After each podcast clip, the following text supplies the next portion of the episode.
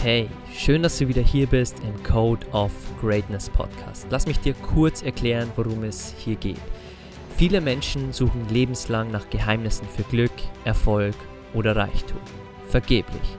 Wir analysieren und interviewen hier im Podcast für dich die besten und erfolgreichsten Menschen der Welt und zeigen dir, dass es keine Geheimnisse gibt, sondern all diese Menschen bestimmte Charaktereigenschaften haben, die sie an die Spitze ihres Bereichs gebracht haben. Sie haben ihren Code of Greatness entwickelt. Und das ist mein Wunsch für dich. Dieser Podcast soll dir helfen, deinen Code of Greatness zu entwickeln und alles zu erreichen, was du dir in deinem Leben wünschst. Und jetzt genug geredet.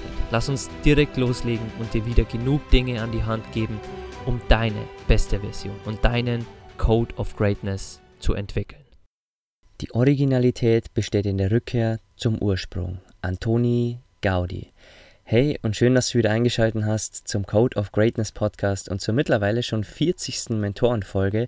Heute über den genialen Antoni Gaudi, den spanischen Architekten, der wohl der Name ist, der hinter der Sagrada Familia steht, der bekannten Kathedrale in Barcelona. Und äh, wir werden heute ein bisschen Einblick in sein Leben haben, in seine Geschichte, dass äh, Gaudi schon früh Rheuma hatte und dass seine Abgeschiedenheit, dass er nicht mit anderen spielen konnte, seine spätere Genialität verursacht hat und äh, wir werden auch sehen, wie äh, er tragisch gestorben ist. Als äh, ähm, ja, im Krankenhaus hat man gemeint, dass er ein, ein, Bettler ist, weil er so arm angezogen war und äh, dass er sich fast beim äh, Fasten umgebracht hätte und dass er wirklich auch sehr, sehr dunkle Phasen in seinem Leben hatte, trotz dieser genialen Sachen, die er umgesetzt hat. Wir werden auch über einige seiner Projekte sprechen. Und natürlich werden wir in zwei Episoden insgesamt 20 Learnings besprechen. In der ersten werden wir jetzt genau 10 Learnings besprechen. Und äh, genau, lass uns gleich loslegen mit der Geschichte und der Historie von dem berühmten Architekten Antoni Gaudi. Er ist 19, äh, 1852 in Reus in der Nähe von Barcelona geboren. Als Sohn eines Kupferschmiedes hat er schon früh in der Werkstatt seines Vaters sich mit geometrischen Formen vertraut gemacht. Seine Mutter konnte ihn erst spät abstillen. Er wuchs mit Schwierigkeiten heran. Im Alter von etwa fünf Jahren begann er unter so starken Schmerzen zu leiden, dass Gehen für ihn unmöglich wurde. Und die Diagnose der Ärzte war eindeutig. Er hat Gelenkrheumatismus. Manchmal wurde er, wenn er nicht laufen konnte, auf einen Esel gesetzt und am Weinberg entlang spazieren geführt. Da er durch diese Behinderung natürlich nicht mit anderen Kindern spielen konnte, sondern stattdessen die Natur beobachte, lässt sich daraus sein späterer naturgeprägter Architekturstil erklären. Denn die Natur bezeichnete Gaudi als seinen großen Lehrer. Und so erlernte Gaudi die Essenz und den Sinn der Architektur, seinen eigenen Mustern folgend und immer unter Berücksichtigung der Naturgesetze. So sagt er auch mal, dass die Natur keine Ecken und Kanten hat, sondern gerade Linien und gebogene äh, Dinge. 1870 zog er nach Barcelona, um Architektur zu studieren. Ihm ging es dann schon besser und er konnte auch wieder gehen und äh, sein Rheuma wurde auch immer wieder besser. Er hatte sich mit verschiedenen Jobs finanziert, denn er fang ein Architekturstudium an, das er 1878 beendete und der Direktor der Schule sagte über ihn, ich weiß nicht, ob wir ihm den Titel eines Verrückten oder eines Genies geben. Die Zeit wird es zeigen. Die Zeit hat definitiv gezeigt, dass er wahrscheinlich äh, beide Parts in sich drin hat. Der Verrückte, der eher abgeschieden war, der fast keine Freundschaften hatte, weil er eher ein Alleingänger war. Wir werden es in den Learnings dann noch sehen. Und das Genie, das immer schon wirklich ein, ein kreativer Zeichner war und der sich von anderen Schülern auch in seiner Kreativität, in seinen mathematischen Kenntnissen auch sehr abhob, auch wenn er allgemein kein guter Schüler war. 1878 lernte er Eusebi Güell kennen, ein Geschäftsmann, mit dessen finanzieller Hilfe er später bedeutende Werke wie die Güell-Pavillons, den Palau Güell, Park Güell, die Bodegas Güell und auch weitere Projekte realisieren konnte. Und das war eine spannende Zeit für Gaudi, denn dieser Geschäftsmann, zu dem er dann hinkam, dort kam er nur hin, weil er einen Mentor hatte. Und äh, auf das werden wir natürlich auch noch in den Learnings zurückkommen. Im März 1883 übernahm er die Leitung über den 1882 begonnenen Bau der Sagrada Familia und in den Jahren 1914 bis 1926 widmete er sich tatsächlich vollständig dem Bau der Sagrada Familia. Und wenn du die Zahlen gerade verpasst hast, das sind ganze zwölf Jahre seines Lebens widmete er sich nur einem Projekt. Das nennt man wohl in der heutigen Zeit Fokus. 1898 entstanden die ersten Entwürfe für die Kirche der Colonia Güell und im selben Jahr erreicht, äh, errichtete er die Casa Calvet für den Textilfabrikanten Don Pedro Calvet. Von 1904 bis 1906 äh, gestaltete er die Casa Batlló neu und 1906 starb Gaudis Vater im Alter von 93 Jahren. Gaudis letzte große Werke natürlich neben der Sagrada Familia, der sich bald komplett widmen sollte, waren der Park Güell, die Krypta der Colonia Güell und der Neubau der Casa Mila. Wenn du noch nie in Barcelona warst, dann werden dir all diese Werke nichts sagen. Ich kann dir nur raten, mach einen Ausflug nach Barcelona und schau dir auch diese Werke von außen nur mal an. Du musst vielleicht nicht reingehen. Die Casa Mila ist zwar sehr, sehr spannend, auch von innen zu sehen, aber all diese Werke haben ihren besonderen Stil und in die Sagrada Familia kann ich dir wirklich nur raten, auch reinzugehen und wirklich auch zu staunen und vielleicht auch einen Audioguide zu nehmen, um zu sehen, was für Genialität in diesem Mann drin war. Und äh, ja, der Architekt äh, Gaudi heiratete nie, sondern entschied sich nach dem Scheitern von Heiratsabsichten mit einer Frau, in der er sich verliebt hatte, für ein asketisches Leben. In so einem Leben wird angestrebt, dass man die Erlangung von Tugenden oder Fertigkeiten und dass die Selbstkontrolle und Festigung des Charakters im Vordergrund steht. Das heißt, man schaut mehr auf sich, auf seine Tugenden und auf die Selbstkontrolle, anstatt sich auf Frauen zu konzentrieren.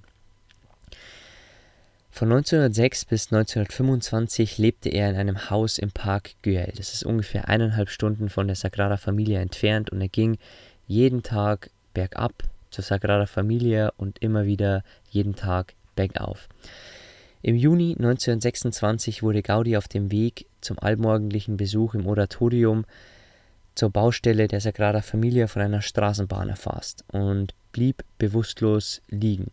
Da er keine Ausweispapiere mit sich führte, wurde er wegen seines verwahrlosten Äußeren wirklich zunächst für einen Bettler gehalten und nicht angemessen notfallmedizinisch versorgt. Und das ist wirklich krass zu sehen, denn Gaudi ließ sich auch mit den Jahren immer mehr gehen. Er widmete sich wirklich nur dem Bau der Sagrada Familia, aber er zog sich komplett von der Öffentlichkeit zurück, machte keine Werke mehr für andere Menschen, hatte kaum mehr Menschenkontakt und äh, so kam er auch als Person immer weiter runter. Und deswegen meinten die Menschen auch, ihn da liegen zu sehen, dass man ihn für einen Bettler hielt. Insgesamt sieben seiner Bauten sind äh, im UNESCO-Weltkulturerbe in Barcelona und die typischen Merkmale von Gaudi waren geschwungene Linien, unregelmäßige Grundrisse und schräg gemauerte Stützen. Und alles abgekapfert von auch der Flora, der Fauna und der Natur. Weitere Vorlieben von ihm waren so bunte Keramikfliesen, die man in all seinen Werken sieht und die er als Gestaltungselement in seinen Bauwerken immer wieder verwendet hat. Lass uns nun zu den ersten zehn Learnings kommen. Punkt Nummer 1. Statt also wie sein großer Bruder damals zu spielen mit Rheuma und auf dem Feld herumzuspielen, herumzutollen oder wie seine Schwester zu arbeiten und den Eltern zu helfen, begann der kleine Antoni Gaudi die Welt mit anderen Augen zu sehen. Er beobachtete die Insekten, beobachtete die Natur, die Bäume, die Wolken und er wurde also schon früh ein sehr guter Beobachter der Natur. Und das kam später natürlich auf all seine Werke zurück, denn die Natur ließ er überall dort einfließen, nahm wirklich seinen Stil bezugnehmend auf die Natur und wie schon das Anfangszitat uns sagte, die Originalität besteht in der Rückkehr zum Ursprung. Also damit ist gemeint, die Origin Originalität seiner Projekte besteht wirklich in der Rückkehr zum Ursprung der Natur. Und das war dank seiner großen Beobachtungsgabe als Kind, wo er aber schon mit einem Mangel, mit einer Schwierigkeit als Kind wirklich aufgewachsen ist. Also viele könnten auch sagen, Gaudi hätte scheitern können, Gaudi hätte wirklich nichts aus seinem Leben machen können, aber er hat diese Schwäche als Stärke umgewandelt und diese Stärke wohl zu einer der ja, zu einer der Stärken gemacht, für die man ihn wirklich nur bewundern kann. Und wenn du die Sagrada Familia wirklich nicht kennst, dann gib einfach mal in Google den Namen ein und dann wirst du dieses faszinierende Bauwerk schon sehen, nachdem äh, immer noch gebaut wird und äh, 140 Jahre später wird es jetzt endlich fertiggestellt. In fünf Jahren soll die Fertigstellung sein. Also da sieht man, wie höchst genial dieser Mann war. Punkt Nummer zwei.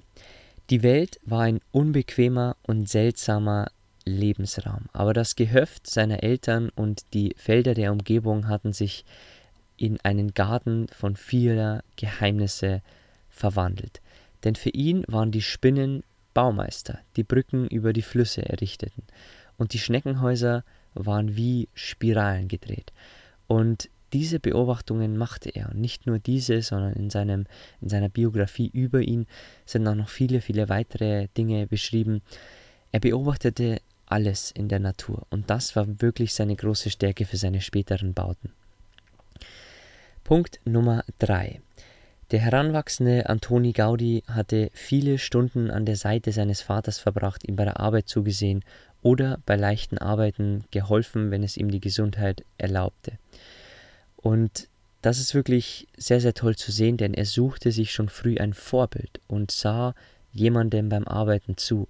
Vielleicht hast du hier schon zugehört und die Folgen über Tiger Woods gehört, der seinem Vater von früh auf in der Garage als kleines Baby im Kinderstuhl schon zugeschaut hatte, wie sein Vater Golfschwünge machte und so mit jungem, jungem Alter wirklich schon tausende Stunden Golf äh, zugesehen hatte und so war es bei Gaudi auch, dass er wirklich seinem Vater zusah beim Arbeiten. Punkt Nummer 4. Gaudi war schon früh vernarrt in Bücher. Im spanischen Staat damals, das, wo sich das äh, Fürstentum Katalonien den Gesetzen natürlich unterwerfen musste, wurde der Sonntag 1. 1904 gesetzlich zum Ruhetag erklärt. Und es wird erzählt, dass ein Besitzer der Fabrik, wo Antoni Gaudi arbeitete, Gaudi mal eines Tages, äh, trotz seiner Arbeitsstunden, die er gerade absolvieren musste, mit einem Buch in einer Ecke erwischte. Und statt ihn zu schimpfen, wollte sein Chef wissen, was für ein Buch das sei. Und Gaudi antwortete eins über Arithmetik. Das zeigte also schon früh das Interesse des Jungen an anderen Themen außerhalb der normalen schulüblichen Themen. Punkt Nummer 5. Die Türme der Sagrada Familie erinnern an die Zypresse, einem alten Symbol der Unvergänglichkeit.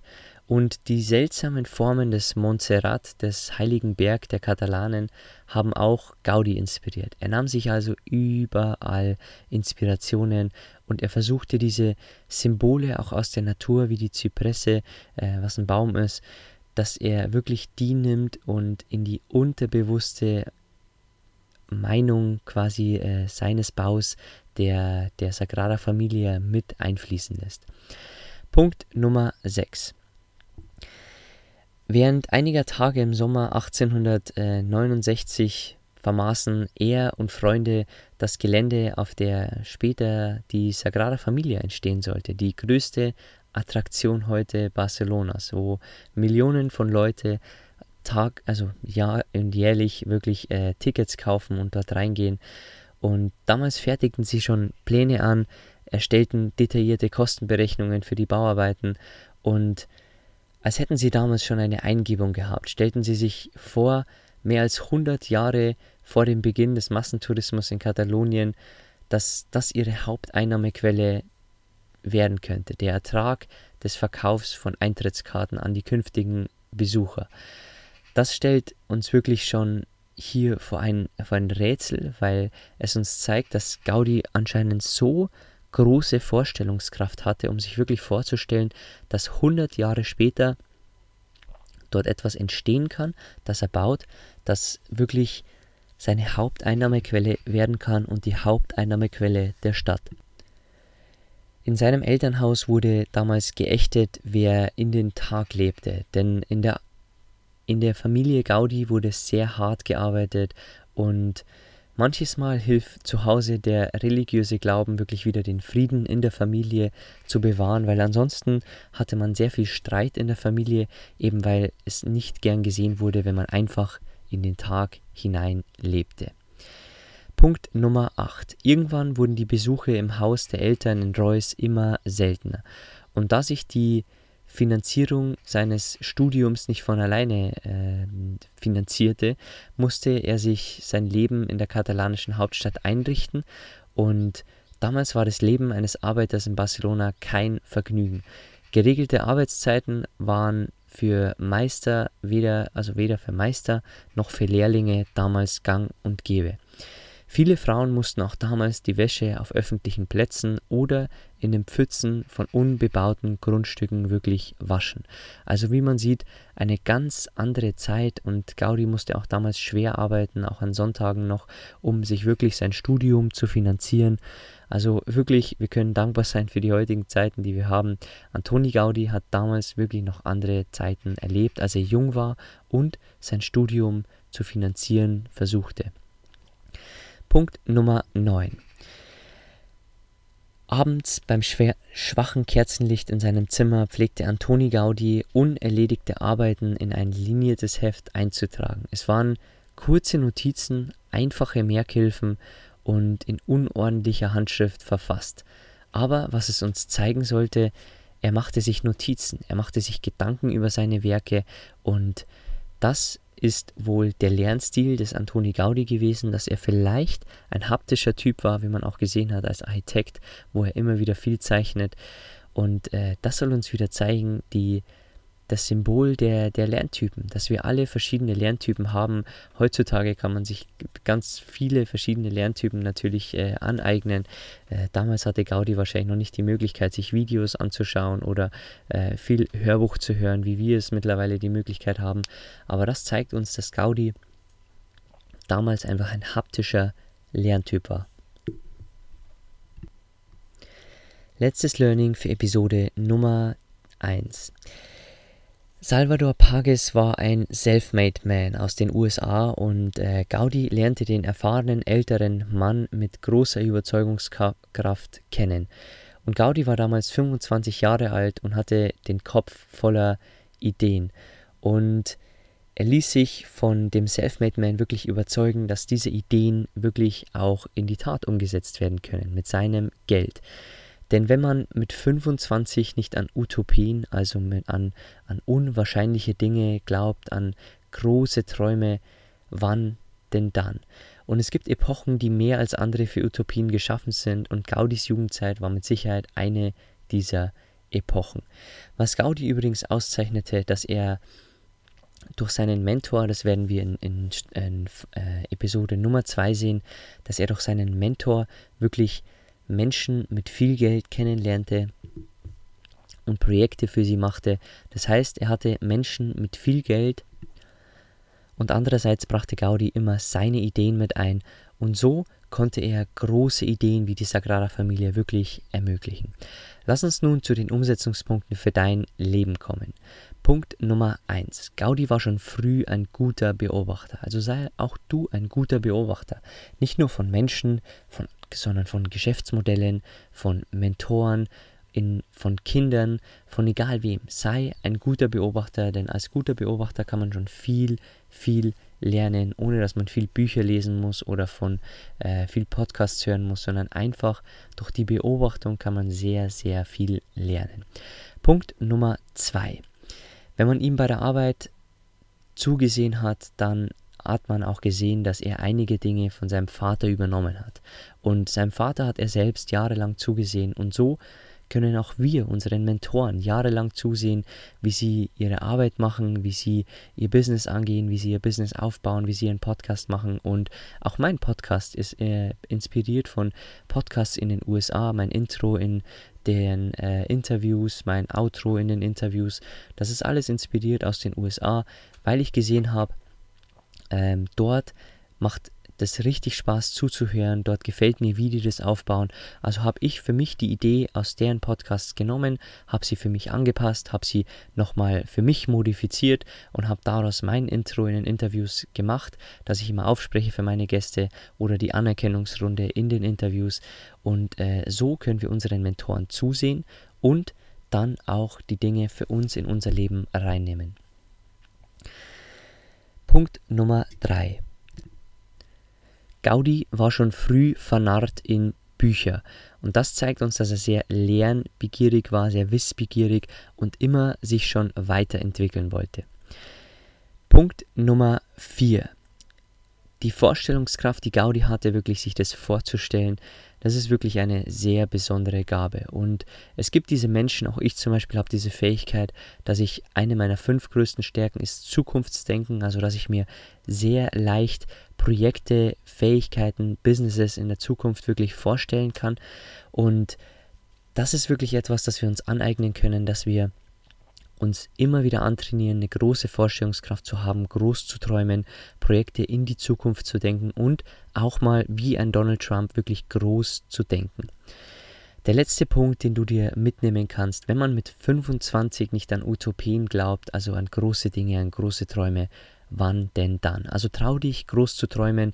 Gaudi hat es auch getan. Gaudi hat äh, viele, viele faszinierende Dinge gemacht, die heute im Weltkulturerbe äh, wirklich zu finden sind. Also trau dich auch groß zu träumen, wenn du es willst, wenn du wirklich auch ein Leben willst und viel erschaffen willst. Und ich hoffe, die erste Episode war inspirierend.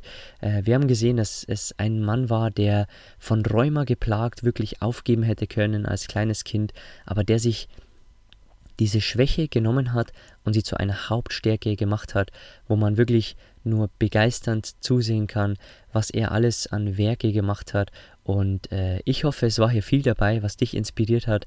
Danke fürs Zuhören. Wenn du mir ein Danke zurückgeben möchtest, findest du unten wie immer den Apple-Link in den Show Notes, wo du mir eine 5-Sterne-Bewertung dalassen kannst. Und äh, wenn du die Podcast-Episode teilen möchtest, wenn du auch äh, irgendwie ein paar Learnings teilen möchtest auf Instagram, dann findest du mich unter mentorbox-germany. Und ansonsten hören wir uns wieder bei Episode Nummer 2 über den faszinierenden Antoni Gaudi.